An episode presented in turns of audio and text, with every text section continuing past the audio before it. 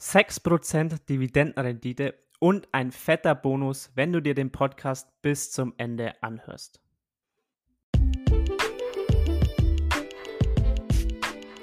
Herzlich willkommen zum Aktienkauf Podcast. In diesem Podcast erklären wir, wie du dir mit Aktien langfristig ein Vermögen aufbauen kannst und begleiten dich auf deinem Weg zur finanziellen Freiheit. Hallo und herzlich willkommen zu dieser Folge des Aktienkauf Podcast. Hier sind wie immer für euch der René und ich, der Sebi. Ja, René, starte doch gleich mal rein und erzähl unseren Zuhörern die wichtigsten Meldungen der vergangenen Woche. Ja, auch nochmal von mir ein Hi und herzliches Willkommen. Und wir starten wie gewohnt wieder kurz und knapp mit den Indizes. Und zwar hatten wir wieder eine gute Woche für alle Privatanleger. Der DAX hat auch unter der Woche die 13.000 Punkte-Marke geknackt. Leider ist er wieder unter den 13.000 Punkten.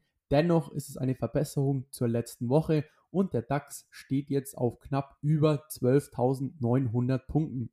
Dann schauen wir auch kurz nach Amerika. Der Dow Jones, der ist auch wieder um knapp 2% gestiegen, denn wie gewohnt, die Tech-Werte haben wieder ja sehr gut zugelegt und jetzt notiert der Dow Jones bei knapp unter 28.000 Punkten.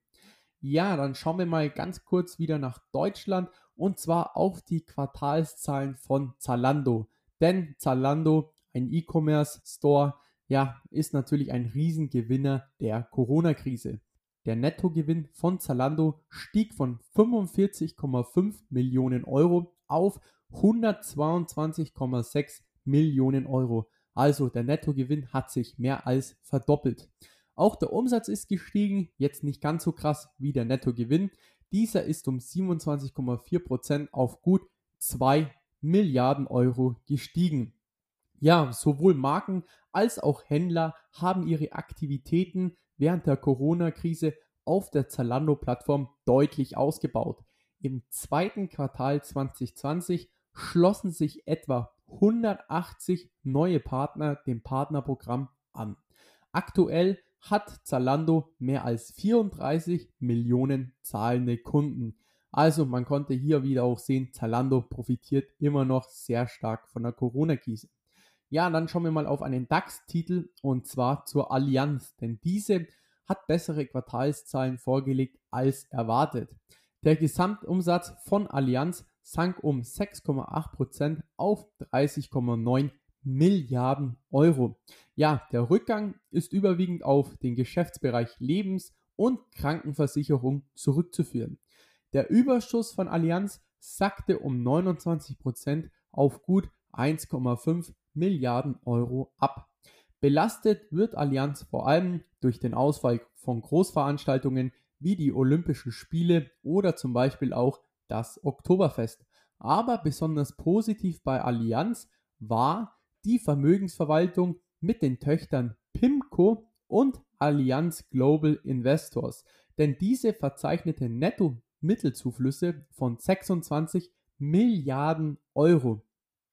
Dies und die Kursgewinne ließen das verwaltete Vermögen um 101 Milliarden auf 1,66 Billionen Euro wachsen. Insgesamt verwaltet die Allianz damit nun 2,25 Billionen Euro. Das ist natürlich eine, ja, wie soll man sagen, eine absolute Hausnummer. Ja, auch ein weiterer DAX-Titel hat vor zwei, drei Wochen Quartalszahlen vorgelegt und das ist auch das Unternehmen, das wir uns heute genauer anschauen. Jetzt nochmal ganz kurz zu den Quartalszahlen und zwar wir reden hier von BASF, denn BASF leidet unter einer schwachen Nachfrage der Autoindustrie und vor allem aufgrund Corona. Denn laut Quartalszahlen ist das Ergebnis vor Zinsen und Steuern um rund 77% auf 226 Millionen Euro eingebrochen. Und auch der Umsatz ist um 12% auf 12,7 Milliarden Euro eingebrochen.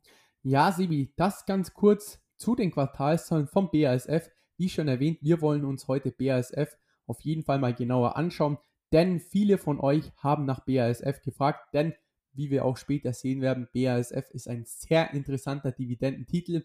Und ja, Sebi, dann starten wir doch mal kurz und knapp mit BASF. Genau, bevor wir starten, hier auch wieder ganz kurz der wichtige Hinweis. Das, worüber wir hier sprechen, ist natürlich nur unsere persönliche Meinung. Es ist keine Anlageberatung und auch keine Kaufs- oder Verkaufsempfehlung. Aber jetzt starten wir natürlich mit dem Unternehmen. Wir stellen euch das Unternehmen wieder ganz kurz vor. Ja, BASF bezeichnet sich selbst als das führende Chemieunternehmen der Welt. Es produziert insgesamt an über 350 Standorten auf der ganzen Welt und hat daher natürlich auch weltweite Kunden. Dafür beschäftigen sie ca. 117.000 Mitarbeiter. BASF entwickelt und produziert dabei Haupt- und Vorprodukte wie beispielsweise Chemikalien, technische Kunststoffe, Veredelungsprodukte sowie Pflanzenschutzmittel oder auch Gase und Öle. Im Detail sind das dann Produkte für die Automobilbranche, die Baubranche, Elektro- und Chemieindustrie sowie Agrar- und Pharmabranche oder eben auch in der Öl- und Gasförderindustrie. Und diese Endprodukte finden dann Verwendung bei der Herstellung von Hygieneartikeln, Farben und Lacken, Papierprodukten, Pestiziden oder auch zum Beispiel Kraft-, Kunst- und Schmierstoffen. Also es war jetzt eine bisschen lange Aufgliederung bzw. Aufzählung, aber wir wollten euch hierzu mal nur kurz darstellen, BASF ist wirklich sehr breit aufgestellt. Also sie sind nicht nur abhängig von einer Branche oder einem Endkunden oder Abnehmer, sondern sie haben wirklich sehr viele Abnehmer in verschiedenen Branchen von verschiedenen Unternehmen. Eingangs habe ich erwähnt, BASF bezeichnet sich selbst als das führende Chemieunternehmen und sie sind auch das größte Chemieunternehmen nach Umsatz. Und dieser Umsatz verteilt sich auf fünf Branchen. 25% werden im Bereich Chemicals erwirtschaftet, andere 25% im Bereich Performance Products, dann 32 Prozent und damit der größte Bereich ist der Bereich Functional Materials and Solutions.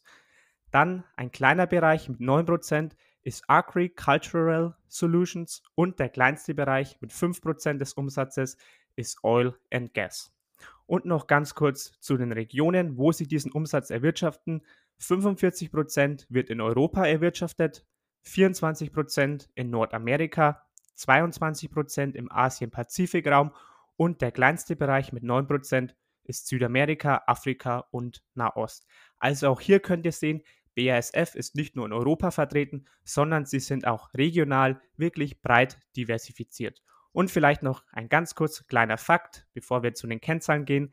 Der zweitgrößte Anteilseigner der BASF ist die norwegische Zentralbank. So ein kleines Nice to Know, bei dem ihr vielleicht vor euren Kollegen mal angeben könnt. Aber jetzt zu den Kennzahlen, René. Ja, genau. Starten wir wie gewohnt mit dem KGV. Zum aktuellen Kurs von knapp 50 Euro und einem geschätzten Gewinn für 2020 von 1 Euro und 82 Cent pro Aktie kommt man bei BASF aktuell auf ein KGV von 27,4. In der Historie war das KGV immer sehr schwankend. Zwischen 8 und 19 war alles dabei. Sagen wir es mal so, der Durchschnittswert liegt bei knapp 14. Bedeutet 27,4 ist schon ein absoluter Höchstwert bei BASF. Aber falls BASF in den nächsten Jahren wieder an den letztjährigen Gewinn von 9,17 Euro pro Aktie anknüpfen kann, hätte man bei einem durchschnittlichen KGV von ca. 14 ein Kurspotenzial von 128 Euro. Bedeutet, die Aktie könnte sich mehr als verdoppeln. Schauen wir mal ganz kurz auf den Gewinn, denn 2016 betrug der Gewinn pro Aktie 4,42 Euro und 2019 schon 9,17 Cent. Bedeutet, der Gewinn hat sich in den letzten drei Jahren verdoppeln können. Doch aufgrund Corona und der, ja, wie soll man sagen, der schwachen Nachfrage der Automobilindustrie wird für 2020 nur mit einem Gewinn pro Aktie von 1,82 Euro gerechnet.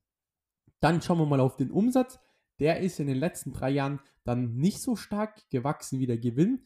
Dieser betrug 2016 57 Milliarden Euro und 2019 59 Milliarden Euro. Also bedeutet, die letzten drei Jahre konnte der Umsatz um 2 Milliarden Euro gesteigert werden. Ja, jetzt kommen wir wirklich zum interessantesten Fakt vom BASF, denn die Dividende wird jetzt angesprochen. Denn diese wird seit 10 Jahren angehoben. Die Ausschüttungsquote betrug 2019 36% aufgrund des enormen Gewinns, aber sonst liegt die Ausschüttungsquote bei ca. 60%. Es wurde dieses Jahr eine Dividende von 3,30 Euro pro Aktie ausgezahlt, bedeutet zum aktuellen Preis pro Aktie von 50 Euro hat man mit BASF eine Dividendenrendite von 6,6%. Aber wie wir schon vorher sehen konnten, wird ja mit einem Gewinneinbruch bei BASF gerechnet und deswegen rechnen viele Analysten mit einer Dividendenkürzung auf ca. 3 Euro pro Aktie. Aber dies wären immer noch 6% Dividendenrendite. Ja, dann schauen wir mal auf die Eigenkapitalquote. Diese betrug 2016 43% und 2019 schon 50%. Bedeutet, die Eigenkapitalquote ist über die letzten Jahre leicht angestiegen. Finde ich auch gut so, da BASF schon eher zu den zyklischen Aktien gehört und damit ist ein wenig Sicherheit in der Eigenkapitalquote auf jeden Fall sinnvoll. So, dann schauen wir mal auf die Eigenkapitalrendite. Diese konnte sehr gesteigert werden. 2016 betrug diese ca. 12%, 2019 knapp 19,5%. Also überraschend profitabel wird bei BASF mit dem eingesetzten Kapital gearbeitet. Auch wie bei Siemens Healthineers ist es natürlich bemerkenswert, dass die Eigenkapitalquote und die Eigenkapitalrendite gleichzeitig wachsen konnten. Also klarer Pluspunkt bei BASF. Ja, dann schauen wir auf die EBIT-Marge, meine wichtigste Kennzahl. Diese ist leider über die letzten Jahre sehr gesunken. 2016 betrug diese 10%, 2019 nur noch 6,3%. Dann noch schauen wir auf den Piotrowski S-Score. Dort erzielt BASF einen Score von 4 von 9 Punkten. Bedeutet, die finanzielle Verfassung von BASF ist noch okay. Ja, Sebi, das waren jetzt mal die wichtigsten fundamentalen Kennzahlen. Wie wertest du die ganzen Kennzahlen und natürlich was hältst du von der Dividende von BASF? Ja, dann steige ich doch gleich mal mit der Dividende ein. Selbst bei einer Kürzung 6% Dividendenrendite ist natürlich für einen Dividendeninvestor sehr attraktiv. Ich habe mal nachgelesen, auch so zur Dividendenpolitik, was BASF selbst auf ihrer Investor Relations Seite schreibt. Sie sagen nämlich, sie wollen eine langfristige Wertsteigerung mit attraktiver Dividendenpolitik und eine jährliche Erhöhung der Dividende pro Aktie wird angestrebt vom Unternehmen. Sieht man natürlich dann auch, wenn man anschaut, dass seit zehn Jahren die Dividende jährlich erhöht wird. Aber ob diese jährliche Dividendenerhöhung wirklich Jahr für Jahr so sicher ist, kann man jetzt drüber streiten. Wir haben schon gehört, einige Analysten rechnen auch jetzt aufgrund des wirtschaftlichen Einbruchs mit einer Dividendenkürzung. Was ich mir auch gut vorstellen kann, dass das auch so kommen wird. Aber es bleibt natürlich erstmal abzuwarten. Aber trotzdem, wir halten fest, primär ist das Ziel von BASF für ihre Aktionäre eine attraktive Dividendenpolitik zu halten. Außerdem, was ich sehr positiv sehe, ist natürlich die hohe Eigenkapitalquote beziehungsweise auch die Steigerung der Eigenkapitalquote. Auf der anderen Seite natürlich extrem negativ sind die sinkenden Margen der letzten Jahre. BASF nennt hier selbst Gründe wie zum Beispiel höhere Rohstoffpreise, allerdings darunter leiden natürlich alle Wettbewerber. Wenn man aber mal schaut, sind nicht alle Margen von den Wettbewerbern auch so stark gesunken wie die von BASF. Denn im Hauptsegment der Basischemikalien sanken die Absatzpreise. Und der Grund hierfür ist eben, dass viele Konkurrenten einfach günstiger produzieren können, weil sie im Ausland wie zum Beispiel China produzieren. BASF hat aber noch viele Standorte, zum Beispiel in Deutschland, wo natürlich die Lohnkosten viel höher sind. Und daher müssen sie zum Beispiel für die Produktion auch mehr zahlen und daher können sie die Preise bzw. ihre Produkte nicht so günstig ansetzen, worunter dann natürlich die Margen leiden. BASF hat hierauf aber schon reagiert und verlagert daher seit einigen Jahren immer mehr Produktionsstandorte von Deutschland auch ins Ausland. Also auch hier wieder, es gibt einige positive, aber auch einige negative Aspekte. Ja, nach diesen Kennzahlen und nach diesem kleinen Ausblick wollen wir jetzt natürlich noch mehr auf die Zukunft eingehen und schauen, wie sich die Branche, aber auch das Unternehmen entwickeln wird und was es für Chancen und Risiken gibt. Zuerst mal zur Chemiebranche allgemein. Also hier sehe ich das Ganze wirklich positiv für die Zukunft, denn Chemie ist einfach eine Branche, die man immer brauchen wird, auch in Zukunft. Der erste Gedanke, wenn man nämlich jetzt vielleicht an Chemie denkt, ist vielleicht erstmal sowas wie Saatgut. Aber Chemie ist natürlich viel mehr, denn Chemie ist heutzutage in fast jedem Produkt enthalten. Zum Beispiel in sowas wie Schuhe oder in eigentlich fast jeder oder in jeder Kleidung. Und hier profitiert BASF und die ganze Branche natürlich ganz klar von steigender Nachfrage durch die steigende Bevölkerung und natürlich vor allem auch durch den Aufstieg vieler Millionen Menschen in die Mittelschicht, zum Beispiel in Indien oder in China. Denn dort können sich dann das erste Mal überhaupt natürlich Leute vielleicht zwei Paar Schuhe leisten oder vielleicht drei Paar Schuhe leisten. Und dadurch steigt natürlich wieder die Nachfrage nach diesen Schuhen und dadurch muss dann zum Beispiel Adidas, die diese Schuhe produzieren, natürlich auch wieder mehr Produkte von BASF nachfragen, die natürlich wieder Produkte für diesen Schuh herstellen. Also hier sehe ich ganz klar eine positive Zukunftsaussicht für die Branche. Das lässt sich dann auch in Zahlen belegen, denn in der Regel sagt man, dass der Chemiesektor rund mit dem 1,5-fachen der Weltwirtschaft wächst. Das heißt, wenn die Weltwirtschaft, sagen wir, um 1% wächst, dann wächst die Chemiebranche um 1,5%. Also alles in allem muss ich sagen, dass ich für die Branche und einfach für die Nachfrage nach den Produkten vom BSF für die Zukunft langfristig gesehen sehr positiv gestimmt bin. So viel mal zum Allgemeinen. Es gibt aber natürlich auch einige Risiken. Punkt 1, den man festhalten muss, ganz klar, BASF ist ein absoluter Zykliker. Das heißt, die Nachfrage nach den Produkten des Unternehmens und damit auch Umsätze und Gewinne und damit natürlich wiederum auch die Aktienkurse schwanken mit der konjunkturellen Entwicklung der Wirtschaft. Das kann man dann auch sehr gut am Aktienkurs sehen. Und hier eben ein Risiko, was sehr vielen, vor allem häufigen Anfängern passiert. Nämlich, dass sie Unternehmen wie BASF mit dem Zyklus kaufen. Das heißt, sie kaufen das Unternehmen am Konjunkturhochpunkt, weil das Unternehmen zu diesem Zeitpunkt starke Gewinne macht und einfach kerngesund dasteht. Aber das Problem ist einfach, Unternehmen wie BASF muss man einfach antizyklisch handeln. Das heißt, man muss das Unternehmen kaufen bzw. die Aktie kaufen, wenn das Unternehmen eben gerade am Boden ist. Also das heißt, wenn es vielleicht mal nicht so gut ausschaut für das Unternehmen. Denn dann kann man günstig einsteigen und wenn es dann mit der Wirtschaft wieder bergauf geht, dann profitiert dieser Zykliker umso mehr und man kann die Gewinne mitnehmen und eventuell am Zyklushochpunkt, das heißt am Konjunkturhochpunkt, wieder verkaufen bzw. die Aktie halten und sehr günstig eingestiegen sein. Also hier wirklich der ganz wichtige Hinweis, vor allem an Anfänger, zyklische Aktien sollte man immer antizyklisch handeln. Und dann zum größten Risiko, das ich bei BASF sehe, nämlich eine länger andauernde Wirtschaftskrise, was natürlich gerade durch das Coronavirus im Raum steht. Denn keiner weiß im Moment, kommt eine zweite Welle, beziehungsweise ist die zweite Welle schon da, wie auch immer man das definieren möchte. Denn wie erwähnt, BASF ist sehr zyklisch, also extrem von der Wirtschaft abhängig. Im Normalfall erholen sich natürlich Gewinne und Umsätze wieder, wenn die Wirtschaft ansteigt. Wenn die Wirtschaftskrise allerdings länger andauert als erwartet, dann leidet das Unternehmen natürlich auch umso länger dann kann es natürlich auch mal extrem unangenehm werden für das Unternehmen. Das heißt, die Eigenkapitalquote kann sinken bzw. wird angegriffen. Hier ist es natürlich umso wichtiger, dass man eine hohe Eigenkapitalquote hat. Hier kann natürlich BS, BASF natürlich wirklich Pluspunkte sammeln. Aber es kann natürlich zu sowas kommen, wie das die Dividende gekürzt wird, was jetzt hier natürlich im Raum steht.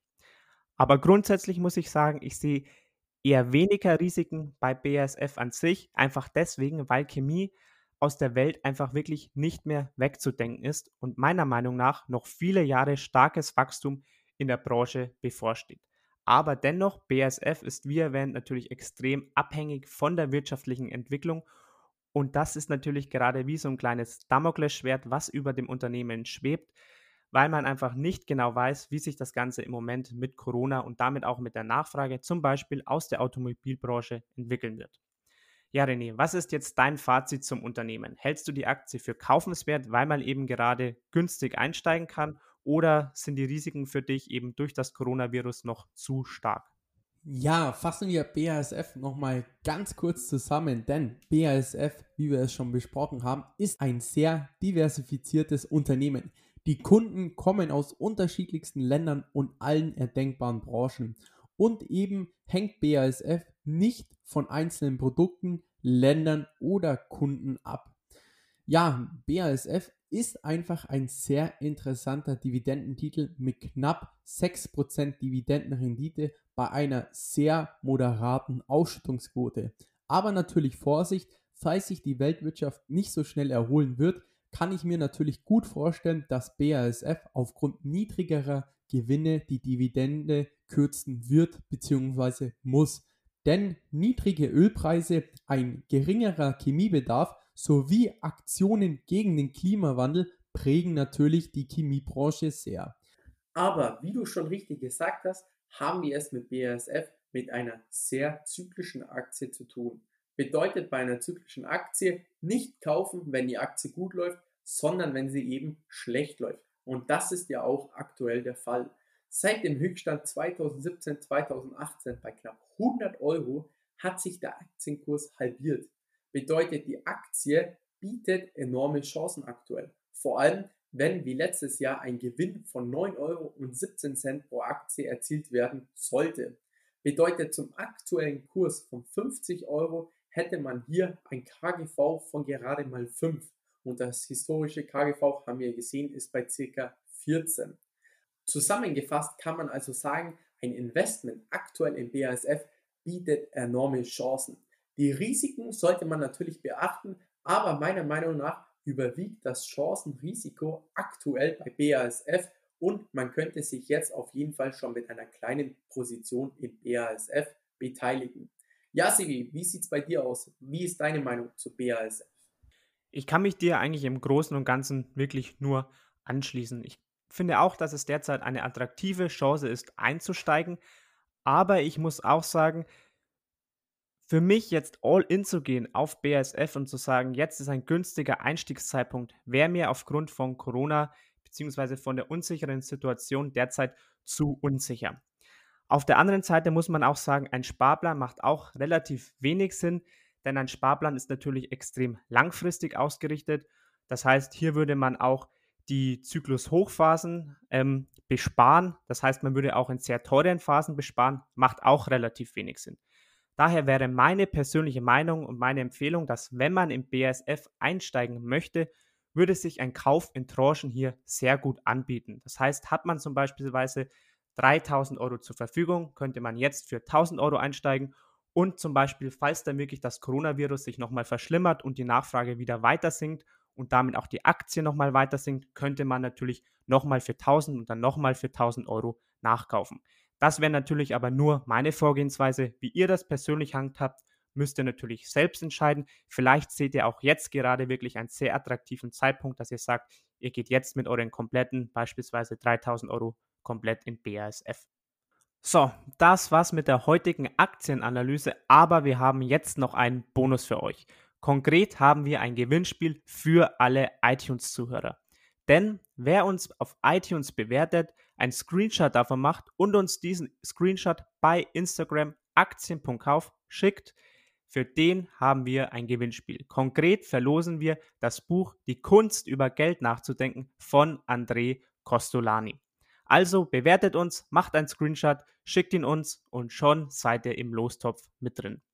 Für alle Spotify-Zuhörer ist es natürlich etwas schade, weil man hier keine Bewertung abgeben kann, aber auch ihr sollt nicht traurig sein. Schaut gerne mal auf unserem Instagram-Account vorbei. Dort haben wir nämlich ein weiteres Gewinnspiel am Laufen. Auch dort könnt ihr das Buch Die Kunst über Geld nachzudenken gewinnen und außerdem könnt ihr eine E.ON-Aktie gewinnen. Also bewertet uns, Schickt uns den Screenshot und schon seid ihr im Lostopf mit drin. Das war's wieder für diese Woche. Wir hören uns dann wieder nächste Woche. Macht's gut.